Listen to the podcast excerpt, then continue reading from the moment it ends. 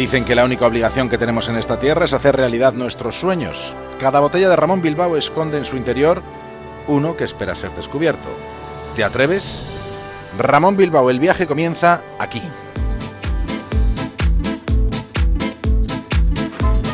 Emprendemos viaje desde una estación de radio que tenemos dentro de un faro en el Cantábrico.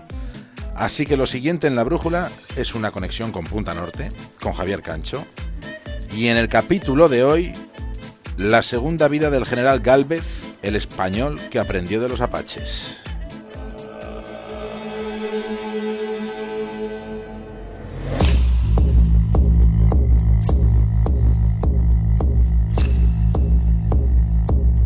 Washington y su ejército fueron expulsados de Nueva York por los ingleses.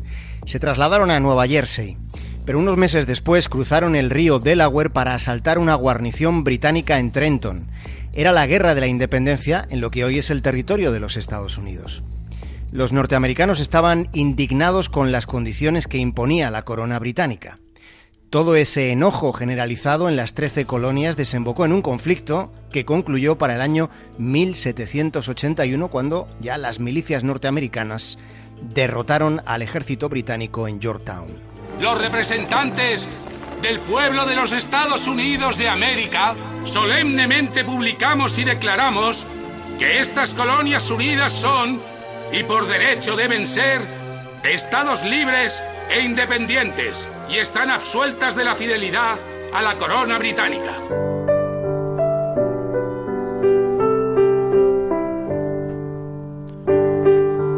En 1789 Washington era nombrado primer presidente de los Estados Unidos y en el hecho de que aquello resultara posible fue determinante la participación de España. En concreto, fue trascendente el comportamiento de un hombre llamado Bernardo de Gálvez. Gálvez fue un general español. Era malagueño y estuvo destinado dos veces en territorio norteamericano. Su coraje y su audacia permitieron a los estadounidenses la conquista de Pensacola, en el estado de Florida. Aquella batalla fue decisiva en el transcurrir de la Guerra de la Independencia.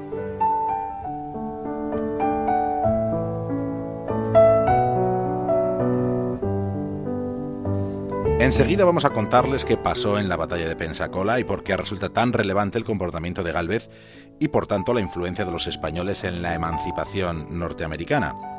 Pero antes debemos empezar por el principio de esta historia. Era el siglo XVIII, transcurría el año 1769. Y siendo muy joven, Bernardo de Galvez, solo tenía 23 años, ya luchó en la frontera apache del norte de México, de lo que entonces se llamaba Nueva España. Allí le fue confiado el mando de una compañía y allí se enfrentó en numerosas escaramuzas con los apaches. Recibió un flechazo en uno de sus brazos y otras heridas que no le mataron, pero también adquirió destreza en el manejo del arco que utilizan los indios y aprendió de los indígenas las estrategias que empleaban para moverse por todas aquellas tierras durante esas intensas refriegas bélicas que hubo mientras él estuvo allí.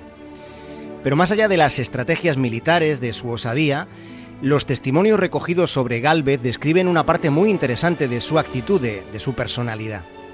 Porque el teniente Galvez era partidario de dar siempre un buen trato a los indios, hasta el punto de que algunos prisioneros apaches le terminaron jurando lealtad hasta el fin de sus días. Y se cuenta que no hay demasiados paralelismos de ese comportamiento entre las filas británicas en aquellos tiempos salvajes, que fueron épocas antes de que llegase la conquista del lejano oeste. Antes de todo ese periodo, un español de Málaga llamado Bernardo de Gálvez ya estuvo allí. Lo cuenta el coronel de la Reserva José Manuel Guerrero. Él fue enviado a la frontera norte de Nueva España, lo que hoy en día es el sur de los Estados Unidos, Arizona, Texas, Nuevo México, esa zona de ahí, eh, donde había una guerra continua en esa frontera, en el norte de Nueva España había una guerra continua contra las, las naciones indias eh, que, que, que, poblaban esa zona, ¿no? los comanches, los apaches, era una guerra que duró muchos años, eh, que no se acabó con, cuando se fueron los españoles, sino que siguió con los mexicanos y con los norteamericanos, como hemos visto en las películas del oeste, ¿no? famosas de John Ford. Un hombre solo puede prestar juramento una vez en su vida, reverendo. Yo presté el mío a los Estados Confederados de América. Y usted también.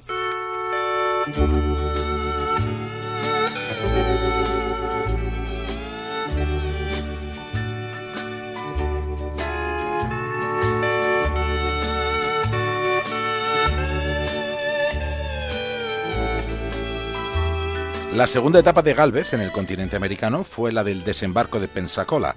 Aquella fue una batalla decisiva en la independencia de Estados Unidos. España había ayudado con dinero a los rebeldes norteamericanos desde el inicio de aquel proceso. La cuestión, llegado cierto momento, era si se entraba o no se entraba en combate contra las tropas inglesas. El conde de Florida Blanca era partidario de la neutralidad. El conde de Aranda, que era el embajador de España en París, veía en el apoyo a las 13 colonias norteamericanas, veía una oportunidad idónea para recuperar Gibraltar. Y fue aquella tesis la que al final se impuso. De manera que en 1779 España declaraba la guerra a la Gran Bretaña. Galvez estaba destinado en Luisiana, pero fue en Florida donde su intervención es considerada por los historiadores como uno de los episodios más heroicos de cuantos hayan protagonizado militares españoles. Galvez entró con cuatro navíos en una bahía que estaba repleta de barcos británicos. Lo hizo pasando a través del fuego enemigo para distraer la atención de los ingleses. Tras ese ataque inicial que los británicos no esperaban, una fuerza de infantería española tomó posiciones para ayudar en el asedio a Pensacola. En menos de diez días, los ingleses se habían rendido entregando aquel frente estratégico en la guerra de independencia de los Estados Unidos.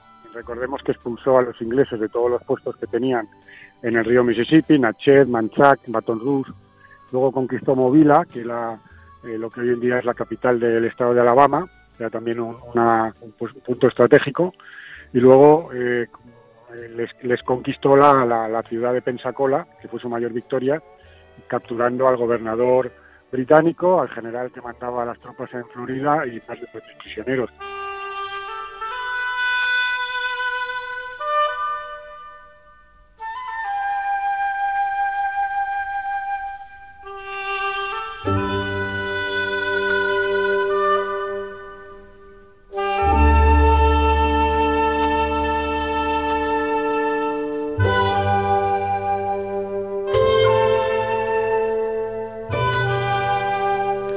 Cuenta el coronel de la Reserva del Ejército Español, José Manuel Guerrero, que es el comisario de una exposición sobre Galvez que está ahora mismo en Nueva Orleans, en Estados Unidos. Esa muestra va a ser visitada mañana por los reyes de España antes de que en otoño se lleve para Washington. Galvez ha pasado de, ser uno de los olvidados de la historia a empezar a ser reconocido. En 2014 el Congreso de Estados Unidos aprobaba colgar un retrato del general español en los pasillos del Capitolio. Ese mismo año Obama le nombraba uno de los siete ciudadanos honorarios que hay en ese país, es decir, se le situaba al nivel de Winston Churchill o Teresa de Calcuta. Las hazañas del español, que fueron cruciales, como hemos contado, para que los norteamericanos lograran la independencia del imperio británico, todas aquellas peripecias de Galvez también van a llegar a los colegios de Estados Unidos. Nuestro compañero Guillermo Fesser ha escrito un libro, un libro dirigido a la infancia, que resume la historia de Galvez recordando lo que fue olvidado y enfatizando lo racista que resulta el discurso del presidente Donald Trump en función de cómo fueron los hechos. Los españoles, los hispanos estuvieron allí cuando empezó a construirse ese país llamado Estados Unidos. Cuando aquello ocurrió fue indispensable Bernardo de Galvez.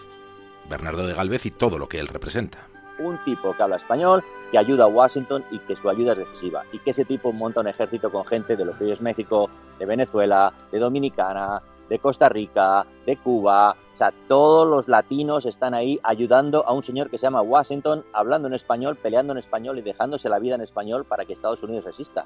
Eso hay que contarlo.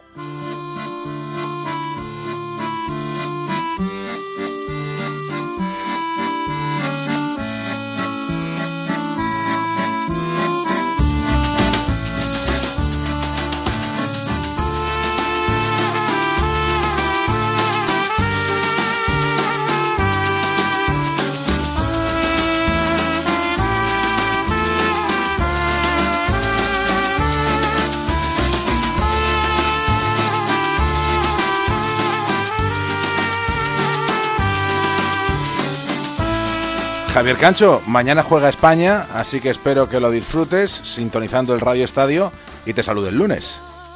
AUPA España.